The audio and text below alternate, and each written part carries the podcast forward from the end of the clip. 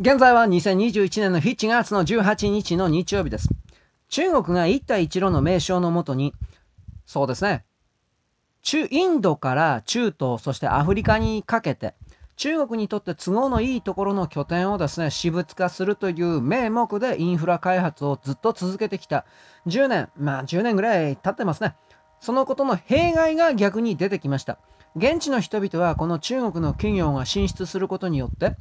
雇用が発生し収入が上がりそしてその地域が豊かになるということを夢見て一帯一路を迎え入れました。ところが全く現実は中国から労働者が送り込まれそしてその労働者がですね、えー、食べ物すら現地で買わずこれも全部中国から送り込まれそしてまあ、インフラが完成した後にその中国人たちは帰らず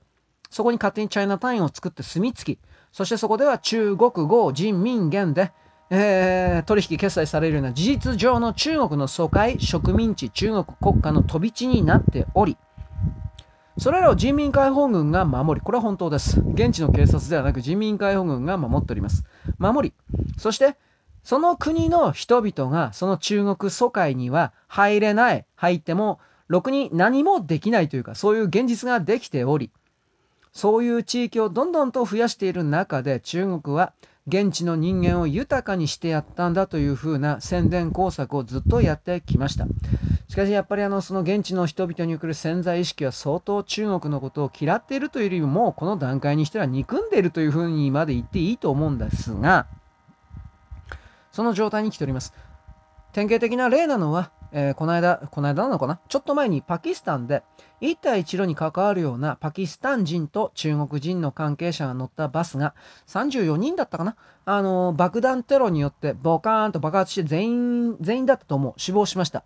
最初はパキスタンはこれは事故である。ただの、まあ、車が爆発したんだみたいなことを言っていたんだが、後で、まあ、中国政府は初めからテロだと言ってました。そして後で、この爆発に関わるような、えー、なんか証拠が出たということで、昨日ぐらいだったかな？これはテロだったというふうに認めました。だから何なのって話です。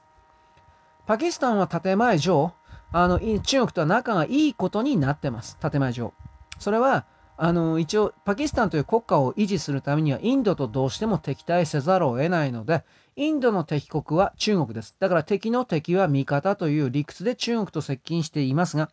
パキスタンの政治家たち、そして国民たちと言われている人は本当に中国が好きかというと私はそのようなことはないと思います。そしてパキスタンというのは何気に親米です。情報機関というものがですね、CIA と言われるような部署となんだかんだ言って定期的に連絡を取ってるというか情報交換をしているような間柄です。パキスタンは別に共産国ではありません。何度も言うけど。で、タリバンと言われる組織があります。アフガニスタンですね。この最後にパキスタン、アフガニスタン、ウズベキスタンというふうに、ウイグルスタンとか、最後にスタンってつくのは、いわゆるスタン諸国と言われる地域です。大体はイスラム教徒です。で、そういうのもスタン諸国地域をまたがってですね、いるテロリスト勢力と言いますが、イスラム原理主義者と言われるテロリスト勢力、タリバーンですね。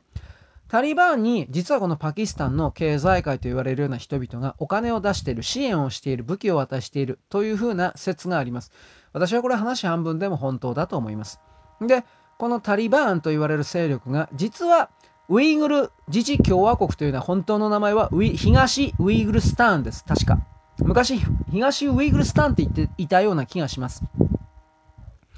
それをあの中国が戦後乗っ取って勝手に侵略してウイグル自治区というふうに併合してしまったんですが本来の名前はウイグルスタンまたは東ウイグルスタンじゃなかったかな。なんかそういう名前です。スタン諸国でしょ？だからこのタリバンと言われる勢力はウイグルスタンの中に来る反中の勢力に武器弾薬お金とかを渡して反中テロリスト活動をしておりました。とされております。まあ詳細はわからんからね。で、このウィングルスターン、タリバンとつながったような勢力が2012年に習近平さんを暗殺、未遂してですね、実際死にかけたという情報も出てますが、背中刺されて。でもこれも本当かどうかわかんないんですよ。嘘ばっかりだからね、今の世界は。そういうことを含めて王毅外相と言われる人が米軍がアフガニスタンから出ていくということで今度は中国がタリバンと仲良くやるよみたいなことをですね急に言い出したっていうのはまあ二重三重の意味においてこれらの連中が中国の中でテロ活動を扇動するようなことの火種にするのをやっぱり嫌ってるからというふうに私は思っちゃうんですけどね。これわかんないですけどね。こんなことばっかり言ってるけど。世界は混乱、動乱に向かいます。そのことを含めて、今までにはない、つまりぼーっとしていても何もしなくても平和な状態が続いて当然だというふうなボンクラな抜け作なくるくるパーなあなたの、私もそうだけど、その状態からは抜けることをですね、それぞれが努力してやらなくてはいけないのではないかと私は勝手に主張、独り言をします。そんなわけです。よろしく。ごきげんよう。